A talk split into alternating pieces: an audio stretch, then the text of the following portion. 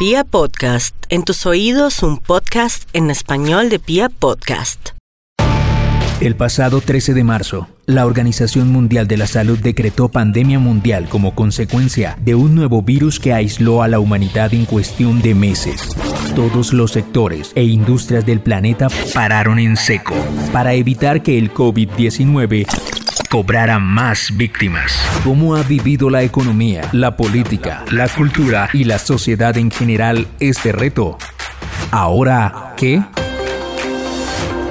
Hola, hola, ¿cómo están? Bienvenidos a un nuevo podcast de Y ahora qué. Hoy tenemos en nuestro programa a Juan Carlos Restrepo. Bueno, Juan Carlos Restrepo es vicepresidente legal y de asuntos externos de la British American Tobacco en Colombia y es presidente consejero de Llorente y Cuenca en Colombia también. Y en el sector público ha tenido cargos como fue director nacional de estupefacientes, fue inspector general de la Dirección Nacional de Inteligencia y fue también consejero presidencial de seguridad y director nacional de la Unidad de Servicios Penitenciarios USPEC. Es una, una entidad que se, que se escindió del IMPEC en el 2011 y genera toda la contratación eh, y todos los temas logísticos para, para las cárceles, la alimentación, eh, la salud, eh, la construcción de cárceles, todo ese tipo de cosas, excepto la guardia, el personal de custodia sigue siendo el IMPEC.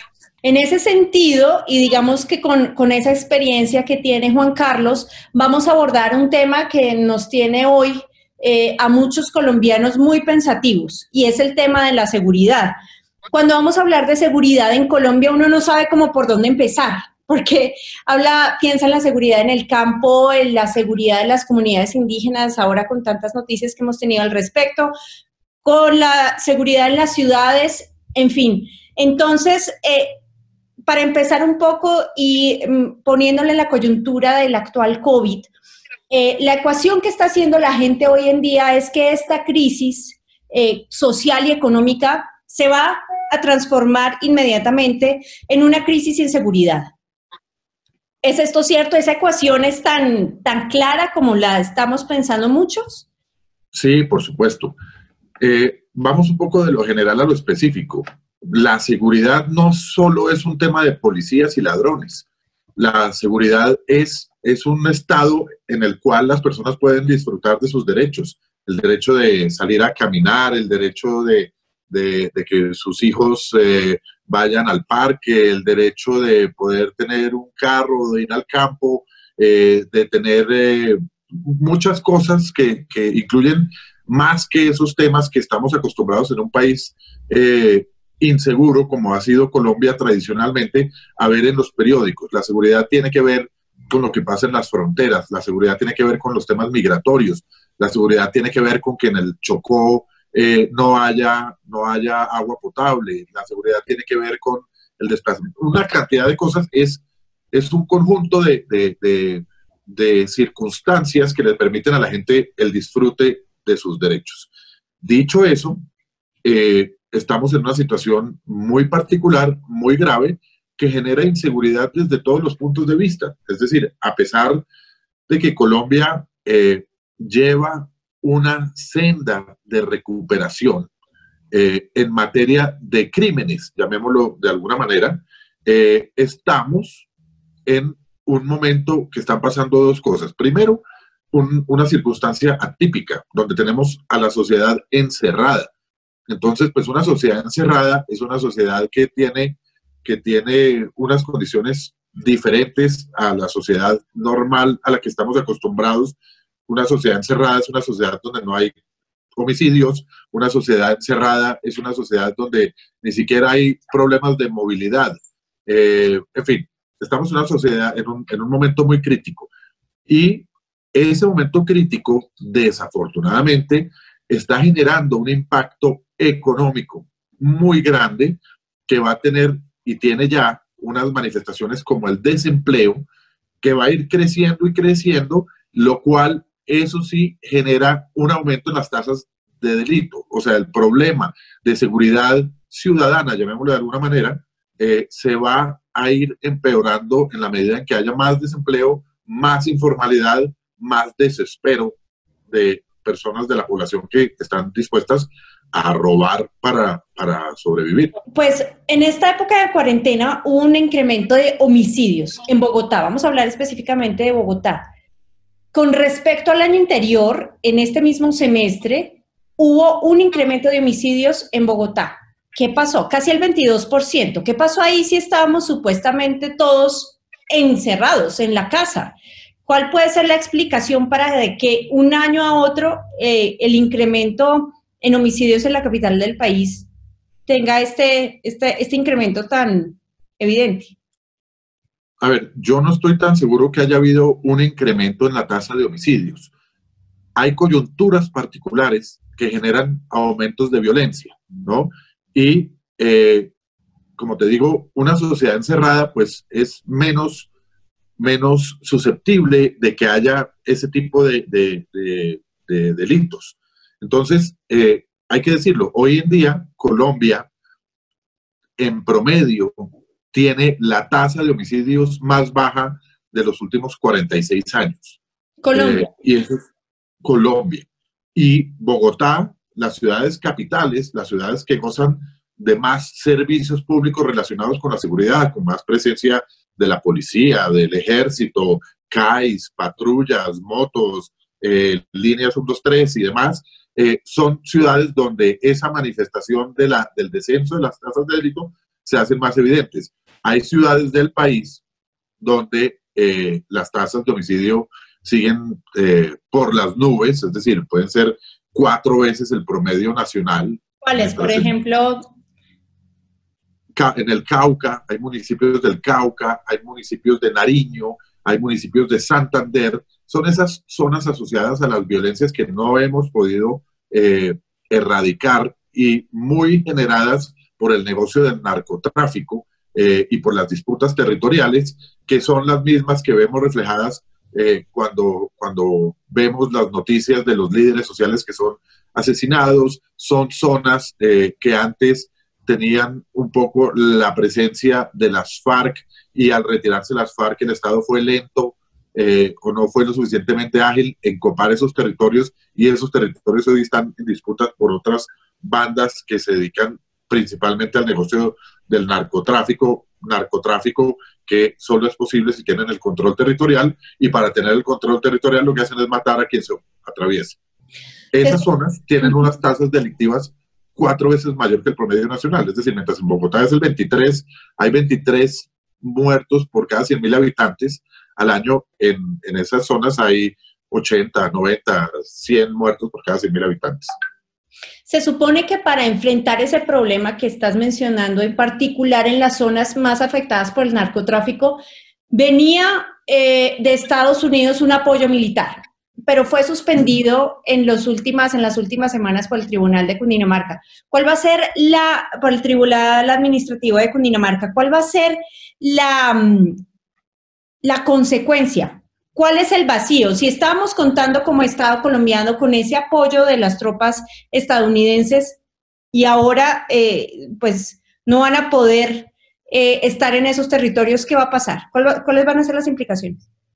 Creo que no va a haber en la práctica ningún efecto. O sea, esto es un tema más diplomático y político que otra cosa. Es decir, esas tropas no venían a actuar en, en, la calle, no venían a actuar en la selva, venían, eh, esa brigada venía a asesorar y normalmente ese, ese, asesoramiento se da como un paquete, como parte de un paquete de ayudas. Eh, esas ayudas principalmente son en, en, dinero y en bienes, ¿no? helicópteros, eh, una cantidad de, de, de equipos de comunicaciones y todo lo demás, y con eso viene un componente eh, relacionado con, con, el asesoramiento. Entonces, el hecho de que no exista ese asesoramiento y que una corte en Colombia haya suspendido eh, cualquier actividad relacionada con esa, con esa visita de, esa brigada, eh, la verdad es que no, no, no va a influir en las tasas de delito ni en, el, ni en los índices del narcotráfico, todo. Yo creo que el narcotráfico, desafortunadamente, necesita mucho más que eso para poderlo, eh, para poder disminuirlo. Esa es una guerra eh, que hemos perdido eh, sistemáticamente y donde siempre el Estado colombiano ha sido exitoso en desvertebrar el cartel, pero ha sido ineficiente en acabar con el negocio. Fíjate que cuando el narcotráfico estaba en poder del cartel de Medellín, eh, acabaron con el cartel de Medellín, entonces vino el cartel de Cali, acabaron con el de Cali, vino el del norte del Valle, luego vinieron los paramilitares, luego vinieron eh, las BACRIM, luego vinieron, ha sido como una sucesión de actores que se van eh, aprovechando de que sale un actor del juego y otro hereda el, el negocio y eso es un poco lo que está pasando con tanta violencia en zonas como el Catatumbo, como, como Nariño, eh, y como el Cauca. Si esa brigada, si, si el hecho de que esa brigada no vaya a funcionar no cambie nada el rumbo de lo que está pasando, ¿en qué hubiera aportado si se hubieran podido quedar? Como te digo, es, es parte de un contrato mucho mayor, mucho más grande. la relación entre Estados Unidos y Colombia en materia de lucha contra el narcotráfico ha sido una relación histórica que lleva mucho tiempo, donde, repito, Estados Unidos pone una plata eh, y esa plata eh, se utiliza en distintas actividades relacionadas con eh, la lucha contra el delito y tiene una gama inmensa, tiene, tiene una gama que tiene, que tiene actividades que tienen que ver una línea de acción que tiene que ver con justicia, otra que tiene que ver con erradicación y fumigación, otra que tiene que ver con extinción de dominio, y otra que tiene que ver con capacitación en derechos humanos, tiene que ver con cualquier cosa entonces es parte de una relación muy eh, larga, de muchos capítulos, y en ese tema particular de, asesoramiento, pues esa visita de esa, de esa brigada realmente eh, termina suspendida por un, por un impasse, llamémoslo judicial, eh, pero eso no quiere decir que el resto de la ayuda no siga fluyendo y no quiere decir tampoco que esa ayuda que fluye eh, vaya a ser más o menos eficiente, porque repito, el modelo no está funcionando muy bien, a pesar de que el gobierno ha, logrado disminuir las hectáreas de coca, han, se ha aumentado la eficiencia y ha sido más las toneladas de cocaína que se están exportando eh, del país. Juan Carlos, ahora quisiera preguntarte sobre un tema que hemos tenido muy sensible últimamente en los medios y que digamos que la sociedad colombiana en general ha estado muy, muy eh, afectada de alguna manera por eh, pues lo que ha pasado con, los soldados del Ejército Nacional.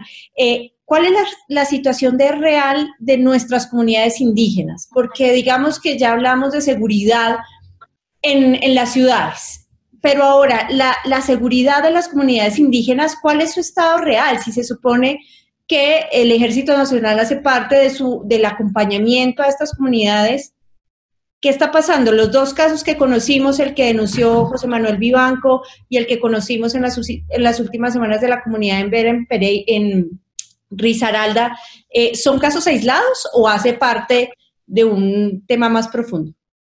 No, yo creo que, yo creo que se está, eh, se está como emergiendo una, una realidad en distintas manifestaciones. Es decir, puede que sean casos aislados.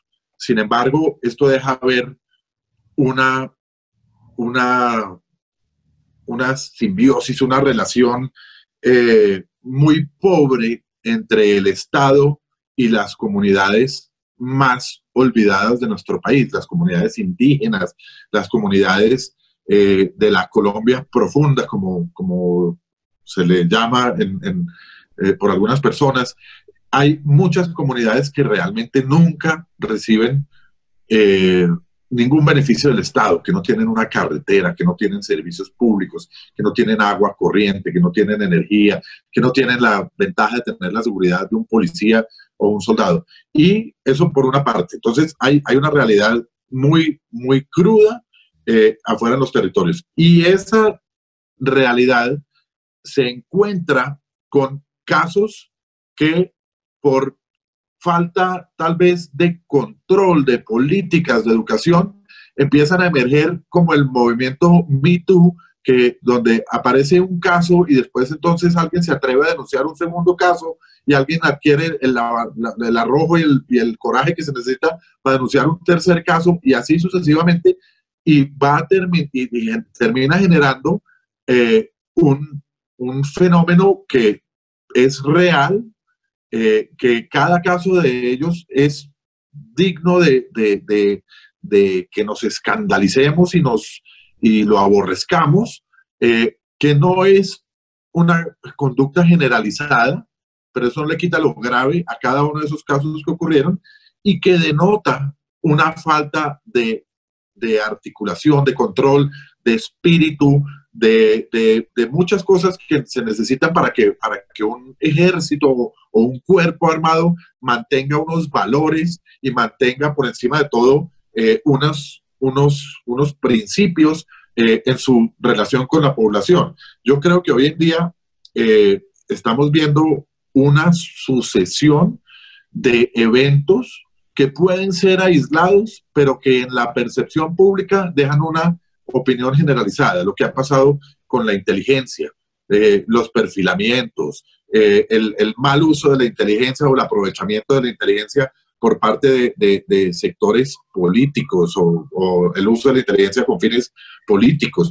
Estos escándalos de, abuso con las poblaciones menos favorecidas. Eh, lo que pasó, por ejemplo, con, eh, el asesinato de un desmovilizado de las FARC, que creo que no ha sido uno, sino de pronto hay más de uno. Eh, ese tipo de cosas hoy en día, la sociedad está mucho más sensible eh, a, ese tipo de eventos y en el conjunto estamos viendo que, tenemos un, ejército que yo creo que está muy afectado interiormente, eh, con la moral seguramente eh, golpeada de ver titular tras titular tras titular de corrupción, de, de asesinato, de violación, de espionaje, de tantas cosas que termina generando un, impacto importante eh, en la percepción pública de una institución tan querida por, el país. Sigue siendo la institución con más credibilidad de todas las instituciones. En las mediciones que hace eh, eh, año tras año durante los últimos 20 años, el ejército de Colombia es la institución con mayor credibilidad. Tiene más credibilidad que la iglesia, tiene más credibilidad que las que las corporaciones, que, las, que el sector financiero, que, que el, por supuesto que algunas ramas del poder público.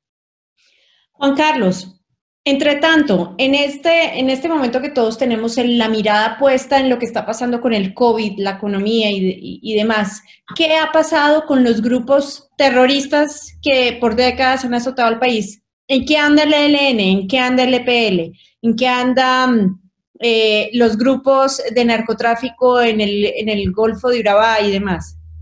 ¿En qué estarán? La mayoría andan, andan narcotraficando. La mayoría andan ¿Más a sus anchas que antes o no? Eh, yo creo que en algunas cosas se, le puede, se les puede de pronto haber complicado un poquito la vida, como a, como a todo el mundo. Es decir, si hay, si, hay una sociedad relativamente encerrada, pues eh, son como más visibles si están en sus actividades, pero, pero, pero al final de cuentas no, es decir, siguen, siguen eh, desarrollando sus actividades eh, común y corriente. Yo creo que el, común denominador de nuestras violencias eh, es el narcotráfico. En el caso del ELN, hay, ellos están en esa, en esa situación de,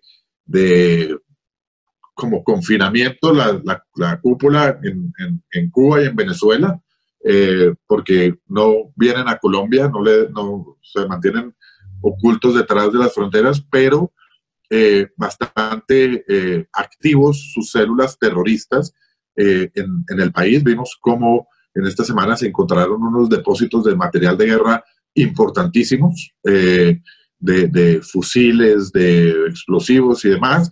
vemos cómo han dado golpes como el de la Escuela General Santander. Es decir, como organización terrorista están, están muy activos creo que no, que, la pandemia no les ha eh, afectado mucho y en general, mira que yo creo que se están sofisticando algunas, algunas eh, grupos de, delictivos, es decir, hoy en día estamos viendo más, más bandas de, crimen organizado eh, en las ciudades, por ejemplo. robos espectaculares como el que hicieron en una joyería hace un par de semanas, o entran a un edificio y apartamento por apartamento Eh, y vemos cómo, cómo eh, esos, esos golpes que dan son cada vez más sofisticados y son el producto del, del, del, trabajo de bandas cada vez más sofisticadas, que sean, que yo creo que sean, se van, se van a venir eh, haciendo cada vez más sofisticadas y más, eh, más eh, complejas de manejar en las ciudades. Yo creo que la inseguridad ciudadana va a crecer bastante, influenciada por varias cosas. Como decíamos hace un rato, por la pobreza, por el desespero, ¿no? por, por, el, por la informalidad que crece, por la influencia de la migración eh, venezolana. Ha habido eh, en, muchos de los golpes que se le dan a las bandas y muchos de, las, de los delitos que se están cometiendo que vemos en los noticieros tienen la participación de migrantes venezolanos. Creo que, que va a haber entonces cada vez como un poquito más de, de sofisticación y de, articulación y ellos aprenden eh, muy rápido y creo que esto nos va a afectar bastante en la percepción de seguridad. Ojo que hay una diferencia entre la seguridad y la percepción de seguridad. ¿no? Muchas veces caen los índices delictivos y la gente se siente más insegura que antes. Y aquí están pasando las dos cosas, hoy en día. Mira que hay delitos, depende de qué delitos estemos hablando. Con, con el proceso de paz con las FARC, con eh, con la evolución que, ha tenido la situación de seguridad en, Colombia, dejaron de existir ciertos delitos que antes nos, nos caracterizaban y nos agobiaban mucho. El secuestro, a pesar de que hay unos pocos secuestros, eh, los atentados terroristas, las masacres, las, las tomas de poblaciones, grandes, grandes delitos de, de mucho impacto dejaron de existir y empezaron a verse y a notarse mucho más otros delitos más callejeros, más de corte ciudadano, como el hurto de celulares, como el hurto de comercios, el hurto de bicicletas, el hurto de motocicletas, esos delitos eh, se, se, ven mucho más y se vuelven más cercanos al ciudadano. Entonces, ahí cuando el ciudadano se siente un poquito más agobiado, a pesar de que los índices, por ejemplo, como el de homicidios, caen, eh, el ciudadano se siente más inseguro porque resulta que, pues, uh, a, quien en una familia no le han robado el celular, ¿no? Y es, y es, son delitos que acompañan un poco la evolución de las personas. Yo siempre cuento una anécdota, yo digo, cuando yo era chiquito estaba una vez en la calle al frente de mi casa y me atracaron. Y el tipo me, me mostró un cuchillo y me dijo, deme todo lo que tenga. Y lo único que yo tenía era un yoyo que valía dos pesos. Y el tipo se llevó un yoyo que, que valía dos pesos, ¿no? Eh, hoy en día la gente carga uno o dos celulares que valen 3 millones de pesos o 2 millones de pesos. Eso es como cargar un lingote, eso es, una, eso es, eso es un robo eh, demasiado, demasiado... un delito claro, es, es, una circunstancia que, que, que, ha hecho que las dinámicas de los delitos se, se, se incrementen. Hoy en día en Colombia hay más abonados celulares que habitantes en Colombia. Colombia tiene cerca de un poquito menos de 50 millones de habitantes y hace un par de años el número de abonados era como de 66 millones de, abonados. Entonces, eh, eso genera una, una circunstancia. Hoy en día la gente anda en bicicletas de 16 millones de pesos, de 10 millones de pesos, de 5 millones de pesos, ¿no? Entonces, ese tipo de cosas son delitos que, que, se van, se van, llamémoslo, poniendo de moda eh, y empiezan a afectar y las autoridades se, se preparan para eso, se adaptan a ese tipo de, de, delitos y, hay una lucha permanente contra, contra ellos, pero son luchas que nunca terminan ganándose. Yo digo que la, la, la batalla por alcanzar la seguridad es como la lucha contra la pobreza o la lucha contra la corrupción. Tú nunca terminas de ganar la guerra, pero si no hicieras lo que estás haciendo, eh, las cosas se saldrían de madre. Juan Carlos, pero tú hablas de la sofisticación de los grupos delincuenciales a grande y a, mediana y a pequeña escala, pero vemos que el sistema judicial colombiano y la policía en general, pues no, siente uno como ciudadano que haya avanzado mucho en técnicas de sofisticación eh, y no sé si vayan, digamos que a la par o, sean capaces hoy en día de afrontar lo que se viene. ¿Cómo, ¿Cómo se está preparando el sistema judicial? ¿Tú sabes? ¿O qué, va a venir? Desafortunadamente, ahí tenemos una fractura muy grande. Es decir, aquí el país como políticas públicas tiene una política de seguridad. Esa política de seguridad ha sido muy marcada por la política de lucha contra las drogas, ¿no?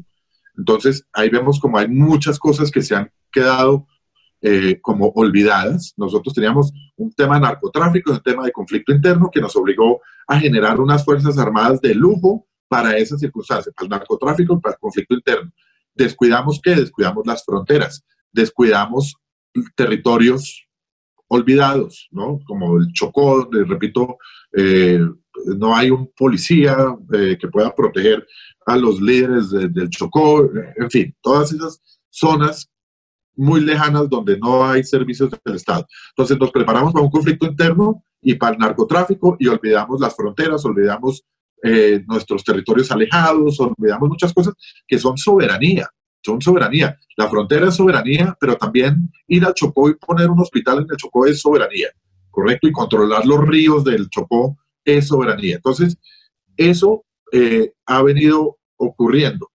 Por otra parte, el país tiene una política de seguridad que ha sido muy influenciada por la política de lucha contra las drogas y completamente separado tiene una política criminal, ¿no? Una política criminal que está completamente desarticulada de esas otras realidades. En el país, la política criminal tiene que ver con la eficiencia de nuestra justicia. Resulta que nuestra justicia es una justicia eh, muy pobre, muy ineficiente, corrupta en muchos niveles.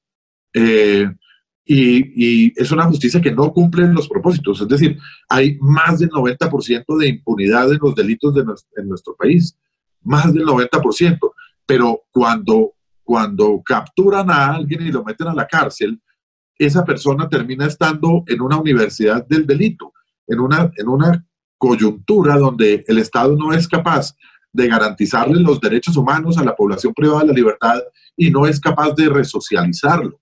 Eh, y eso se da por, por muchas circunstancias que se pueden resumir en una palabra que es desarticulación. Es decir, aquí somos un país enfermo, donde lo que más nos tranquiliza es ver que metan a alguien a la cárcel.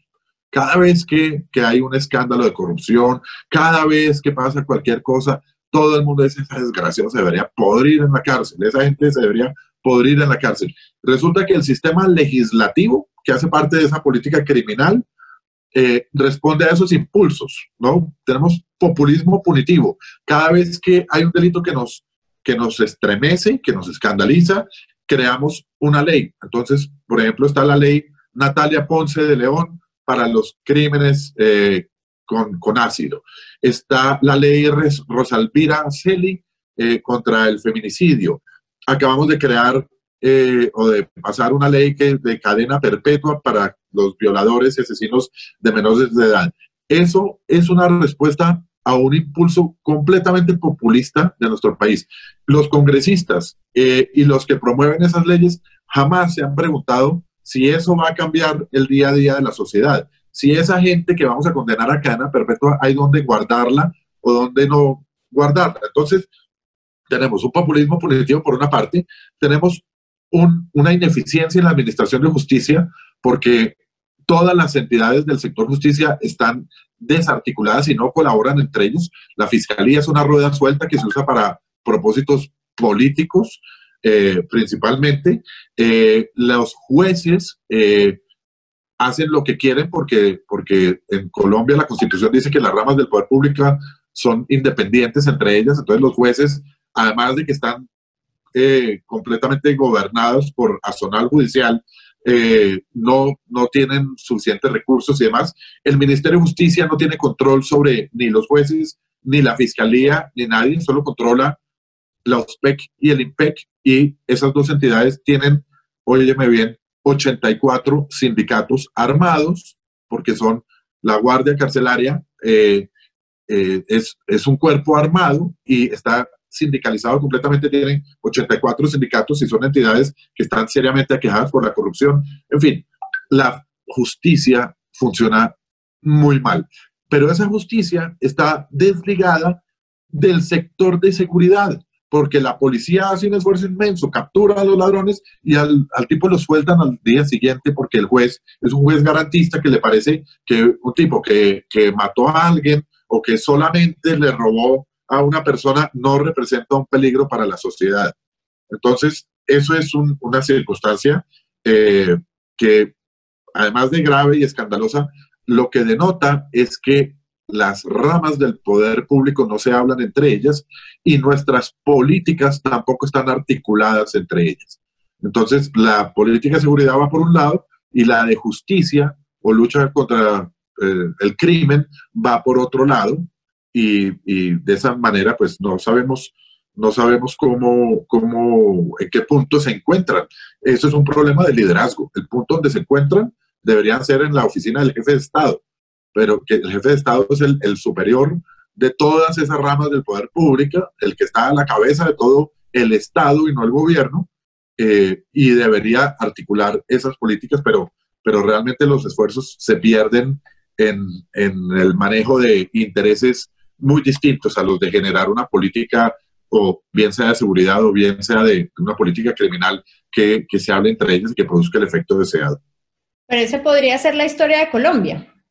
Esa es la historia de Colombia. Esa es la historia de Colombia, desde Bolívar, y, desde Bolívar y Santander. Desde Bolívar y Santander, de acuerdo. En ese panorama tan gris, la, la, administración de justicia despelotada, incremento en homicidios, incremento en robos, y lo que se nos viene como consecuencia de esta crisis social que hace que, que un, una persona que esté oyendo este podcast dice, no hay nada que hacer, aquí qué hay que hacer, qué puede hacer una persona em, para sentirse medianamente tranquilo en el lugar donde vive, ciudad, campo, donde sea. ¿Qué, qué hacer, creo, hacer un ciudadano? Yo creo que tenemos buena parte de lo que se necesita. Es decir, por una parte tenemos una, unas Fuerzas Armadas que son muy buenas, muy capaces, que se han sacrificado, que son abnegadas, que son súper profesionales. Hay que ver el nivel de un oficial de la policía eh, hoy en día o del ejército. Hoy en día nuestros oficiales salen con una y dos carreras, además de la carrera militar. Eh, son gente estudiosa. Yo tomo, yo, estoy, yo soy alumno de una maestría en seguridad pública donde mis compañeros de maestría son desde coroneles hasta patrulleros y son patrulleros que tienen el mismo nivel eh, y la capacidad profesional e intelectual de cualquier profesional del sector privado y son, y son personas muy inteligentes, muy abnegadas que trabajan toda la semana y los sábados y domingos y además se preparan. Entonces, tenemos con qué. Es decir, tenemos algo que, hay países que no lo tienen. Es decir, tú miras Venezuela, por ejemplo, el nivel de profesionalismo de las Fuerzas Armadas en Venezuela es patético.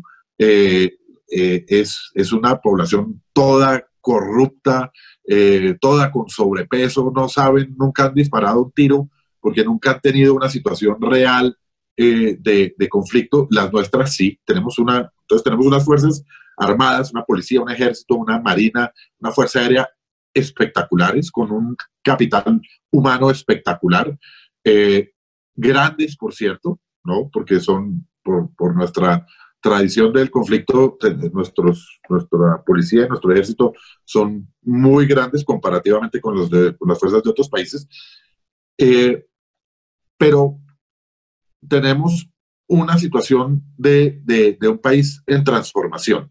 Y yo creo que ese país en transformación necesita de un liderazgo fuerte para acompañar a esas fuerzas armadas a través de la transformación, y por la transformación no solo me refiero al COVID, eh, sino a todos los fenómenos que hay, desde el mismo proceso de paz. El, en, el proceso de paz eh, y post proceso o acuerdo de paz, eh, Desafortunadamente, por ejemplo, hay, hubo sectores de las fuerzas militares que terminaron divididos entre ellos eh, porque unos estaban en favor del acuerdo de paz y otros no estaban. Eso no debe ocurrir. Eso no debe ocurrir. Es decir, ellos son el ejército de Colombia, no de, no de, no de Santos o de Uribe. ¿no? Eso, esas divisiones. Entonces, ha habido un mal liderazgo que no ha acompañado bien a esas fuerzas militares principalmente y de policía a través de esta complejidad de época que estamos viviendo. Y me refiero, repito, post acuerdo de paz, eh, en, la, en, el COVID, en, la transformación de los delitos, en la necesidad que tenía el Estado de llegar a los territorios más apartados de donde se, se retiraron las FARC. Eh, en fin, entender el cambio de nuestra sociedad eh, requería de un liderazgo mucho más generoso que el, que hemos tenido, donde nuestros líderes se, han pasado peleando dentro de una polarización innecesaria. Y eso ha generado eh, fallas en el sistema, en la operación del sistema. Y eso es lo que, lo que ha generado eh, disputas internas entre las fuerzas, eso ha generado eh, el, mal uso de la inteligencia, eso ha generado una cantidad de cosas que individualmente consideradas no amenazan el Estado, pero si tú las miras en su conjunto, estábamos, como decíamos al principio de esta, conversación, eh, frente a unas fuerzas que pueden estar muy desmoralizadas y en todo caso muy mal comandadas hoy en día. ¿Qué opinas, Juan Carlos, de que se arme o no la población? Mira, eh, yo creo que acá, acá normalmente, y nos pasa con, muchos poderes del Estado, perseguimos al que no tenemos que perseguir y dejamos de perseguir al que no, al, al, que tocaba perseguir. Es decir, la población tiene derecho de tener armas bajo el cumplimiento de las normas tan estrictas como el Estado las quiera eh, poner, ¿correcto?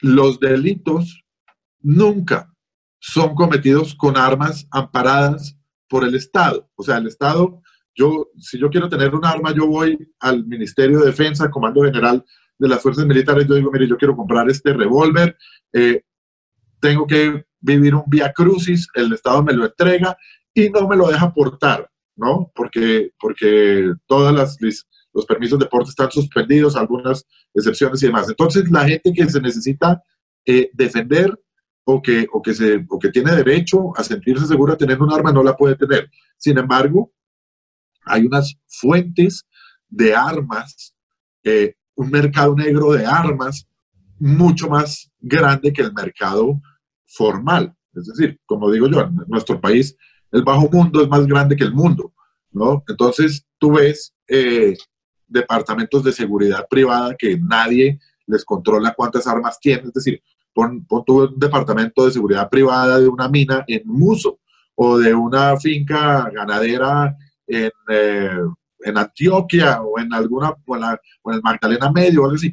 ¿Quién, esos departamentos de seguridad privada, la ley le da a las empresas la posibilidad de tener un departamento de seguridad privada.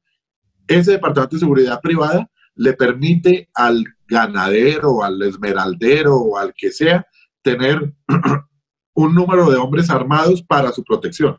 Eso no debería existir. Entonces, si bien yo, ciudadano, tengo derecho a tener un arma y si voy a salir por carretera por la noche, debería poder llevar mi arma sin que me molesten por el tema, eh, a mí sí me van a controlar, pero a ese departamento de seguridad privada que tiene el ganadero en Antioquia, no le van a hacer nada y no le van a controlar cuántas armas tiene ni para qué las usan, ¿no? Entonces, hay muchas cosas en, el tema de seguridad que se deben, que se deben corregir. la seguridad es como una cebolla. La parte más cercana o más, más central de la seguridad es la seguridad personal. Es decir, son mis comportamientos de seguridad. Yo decido si yo pongo una alarma en mi casa, yo decido si yo quiero tener un carro eh, que tenga un blindaje, yo decido si yo quiero eh, salir a caminar por las noches o no salir a caminar. Mis comportamientos de seguridad y mi cultura de seguridad es la parte más íntima. Luego viene la seguridad ciudadana, que la, que la, eh, ah, no, perdón, luego viene la seguridad privada, que son las empresas de vigilantes y esos departamentos de seguridad privada. Ahí hay muchas fallas en el sistema, muchas fallas de control. Tú ves, por ejemplo, que Colombia tiene más celadores que policías, ¿no? Esos celadores están completamente desvinculados del tema de seguridad. Están completamente, son una rueda suelta en materia de seguridad y podrían contribuir mucho a la seguridad ciudadana, por ejemplo. Pero, pero termina siendo un, un grupo de personas explotados laboralmente, muy mal preparados, muy mal pagados eh, y con revólver. Entonces es un ejercicio de un, ejército de personas armadas pero no preparadas. Esa es la seguridad privada. Con la seguridad privada también están estos departamentos de seguridad que te menciono. Luego viene la seguridad ciudadana, que la maneja la policía. Luego la seguridad nacional, las fuerzas militares. Y luego viene la seguridad hemisférica y la colaboración y demás. Entonces es como una, como una cebolla, así con muchas, con muchas capas, pero en, en algunos campos, en los más chiquitos, en el de la seguridad personal, y en el de la seguridad privada, el, el, el Estado ha tenido unas políticas muy pobres eh, y ha dejado eso un poco abandonado. Pues bueno, Juan Carlos, yo creo que hicimos un recorrido para, para, lo complejo que significa el tema, hicimos un recorrido nacional por, por, los temas de seguridad y bueno, si tienes algo más que agregar o algo que nos quieras complementar. Sí, no hablamos, no hablamos de un tema que tiene que ver con el COVID, que tiene que ver con la pandemia, que tiene que ver con la evolución de nuestro mundo actual y tiene que ver con, la, con, los, con los delitos cibernéticos. La seguridad también está en el mundo en el, en, el, en el, mundo cibernético. Es decir, hoy en día yo todo lo puedo hacer por, por la red. Yo hago mercado por la red, yo pago mis servicios públicos por la red, mi banco, yo ya no voy a una sucursal del banco, todo lo manejo eh, por la red. Yo pongo mis fotos de mi familia, tengo mis recuerdos, tengo mi música, tengo mi lo, todo. O sea, es como una segunda vida trasladada a la web. Y allá, en, mi vida, en mi vida física, yo tomo medidas de seguridad. Me encierro, no salgo por la noche, eh, pongo doble seguro por la, por la puerta, lo que quieras. En la vida otra que tenemos, donde está, repito, todo, nuestra intimidad, nuestras conversaciones, nuestras fotos, familia, plata, compras, todo, allá no hay tanta seguridad, no hay tanta cultura de seguridad, la gente es muy, muy descuidada en ese tema y eso es un tema que ha venido creciendo y creciendo y creciendo.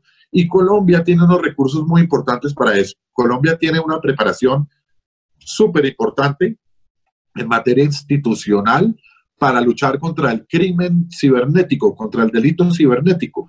Hay, por ejemplo, una cosa que se llama el CAI virtual de la policía, donde se protege eh, de cualquier delito cibernético con un nivel de eficiencia que es impresionante. Hay muchos, hay, hay un sistema que, por ejemplo, protege los activos estratégicos eh, cibernéticos. ¿Cuáles son los activos estratégicos? Pues nada menos que el sistema bancario, la red de transmisión eléctrica, eh, el acueducto, la semaforización, todo eso con las empresas con unos niveles de, de, priorización están protegidos por el Estado con unas estrategias de protección. Hay mucha infraestructura, hay mucha capacitación, hay mucha articulación y el ciudadano en general no conoce ni de la amenaza ni de los ni de los recursos que el Estado le brinda para luchar contra el cibercrimen. Eso es importante anotarlo. Juan Carlos, pero hay un, ciudadano que, sea frecuente usuario, que sea frecuente comprador por redes sociales o por internet y demás, em, y que tenga todas sus tarjetas de crédito guardadas en la nube, ¿qué, qué les podemos decir? Cómo cuidarse o es eh, o nos retraemos nos, nos, retraemos un poco frente a la economía digital o cómo nos podemos cuidar ahí hay conductas que no que, que son repetitivas y que no se deben hacer es decir eh, no dar información de tus claves no comprar en sitios no no reconocidos o que no tengan una, una entidad a la cual tú puedas reclamar eh, no tener la clave la misma clave para todo, eh, en fin, no, no poner las fotos de la familia y, uno cae en esos errores, ¿no? Claro. Eh, la y- y foto mostrar del- dónde, del dónde estoy. Me fui, me fui para la finca este fin de semana. Entonces, claro, Sí. el ladrón sabe que el que te sigue sabe que tu casa está sola, Sí, ¿no? sí. Eh, ese tipo de cosas son, son importantes y que tienen que ver con la conducta. Lo, entonces, lo segundo es ir por el camino seguro. Es decir, por el camino seguro me refiero a comprar, si vas a comprar en establecimientos eh, reconocidos. Eh, en fin. Y tercero es reconocer que además de esas conductas que uno debe tener de debida diligencia, de debido cuidado, pues hay señales de alerta y sobre todo, repito, hay autoridades súper profesionales. Yo, yo invito a la gente que se meta, por ejemplo, a una página que se llama el CAI Virtual de la Policía, caivirtual.gov.co, CAI Virtual, y tiene todos los recursos, tiene todas, o sea, te, te, te informan sobre las amenazas. Mire, cuidado que está llegando una notificación que dice ser del Ministerio de Salud citándole a una prueba de COVID. Todas esas cosas son mentiras. Abrir, o sea, esa, esas cosas que recibe uno que, que es, esto es una notificación judicial, eh, abra aquí y cuando tú abres ahí lo que haces es abrirle tu celular para que te saque toda la información y demás. Hay que ser desconfiado, que eso es algo que no somos en las redes sociales o, o, en, o en el cibermundo como si lo somos en la vida real aunque mucha gente deja entrar al de Claro o al de Movistar o al de TV supuestamente que van a arreglar y no, claro, y no es para tal, claro. ¿no? Nos falta hacer, Sí. tener ahí un poquito más de malicia. sí. Juan Carlos, sí, sí. mil gracias por acompañarnos y sé que este podcast le va a ayudar a mucha gente a estar más atenta, no, no, no miedoso, porque esa palabra y ese estado es muy, muy harto y más en esta situación, pero sí más alerta de pronto y más pendiente de lo que puede estar pasando en temas de seguridad. Muchas gracias a ti, Natalia. De verdad fue una conversación muy agradable. Eh, me alegra mucho volverte a ver y espero que a la gente le guste. Sí, de eso se trataba. Un abrazo, Juan Carlos, muchas gracias.